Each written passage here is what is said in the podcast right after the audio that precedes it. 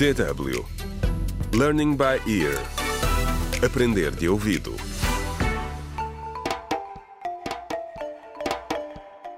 Contra o crime.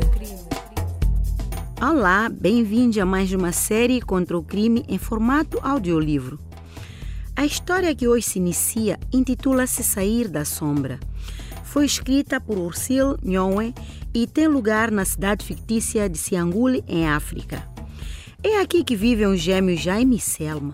Eles têm 19 anos e acabam de terminar os exames escolares finais.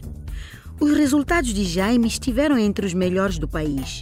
Agora, até o início das aulas na universidade, os seus dias dividem-se entre o trabalho no estaleiro e os treinos, jogos de futebol na equipa local que se está a sair muito bem no campeonato interdistrital. E a irmã Selma, quando não está ocupada a publicar vídeos e fotografias da equipa de futebol do irmão, está a preparar-se para a universidade. Vai estudar planeamento urbano e rural. Vamos conhecê-los.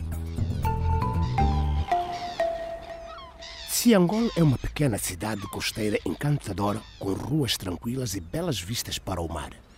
A nossa história começa no verão. As crianças e os jovens aproveitam ao máximo as suas férias, divertem-se e praticam desporto, especialmente futebol, de longe o mais popular em Siangol. Era o segundo dia do popular campeonato interdistrital de futebol e Jaime Lantaro tinha acabado de marcar o golo que garantiu a vitória à sua equipa. Os colegas e apoiantes da equipa estavam em êxtase. Como de costume, Josina, que trabalha na banca da mãe nas proximidades, aproveitou a oportunidade para estragar Jaime com mimos. Enquanto ela lhe servia uma segunda tigela de papas grátis, um dos colegas da equipe queixou-se em tom de brincadeira. Ah, Josina, vais arruinar o negócio da tua mãe se continuares a oferecer-lhe coisas. O Jaime é o meu campeão, disse. Ele é um avançado nato. Vai marcar dois gols em cada jogo até ganharem a taça. Não é verdade, Jaime? Lisonjeado, Jaime retribuiu. Josina, querida, vou continuar a marcar golos, sim. Não te preocupes, especialmente se isto te deixar com esse sorriso lindo no rosto. Toda a gente assobiou em resposta a esta ousada, mas carinhosa declaração. Ainda se estavam a rir quando de repente Fred, outro colega da equipe, pegou no telefone.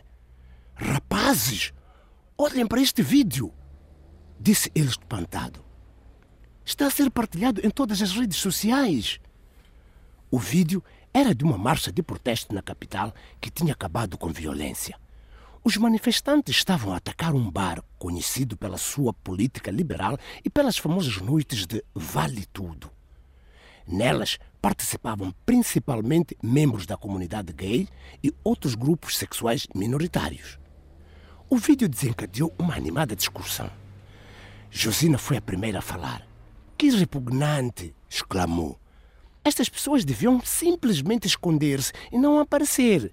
Não deviam ser autorizadas a desfilar na rua, vestidas com folhos, lantejoulas e naqueles trajes obscenos. E ainda tem a lata de chamar marcha de orgulho. Se calhar essas pessoas não tinham de organizar desfiles para mostrar que se orgulham da sua orientação sexual, se a sociedade os aceitassem como não. Protestou Jaime. Não acham? Josina resumiu a opinião prevalecente. Jaime, querido, essas pessoas só tiveram o que merecem. Jaime virou-se para sua irmã gêmea na esperança de encontrar um apoio, mas desta vez Selma não o apoiaria. Foi então que ele se levantou para ir embora. André deu-lhe uma palmada afetuosa nas costas para aliviar a tensão. Ei, meu, não leves isto a peito, disse ele. Não se pode ganhar sempre. Contra o crime.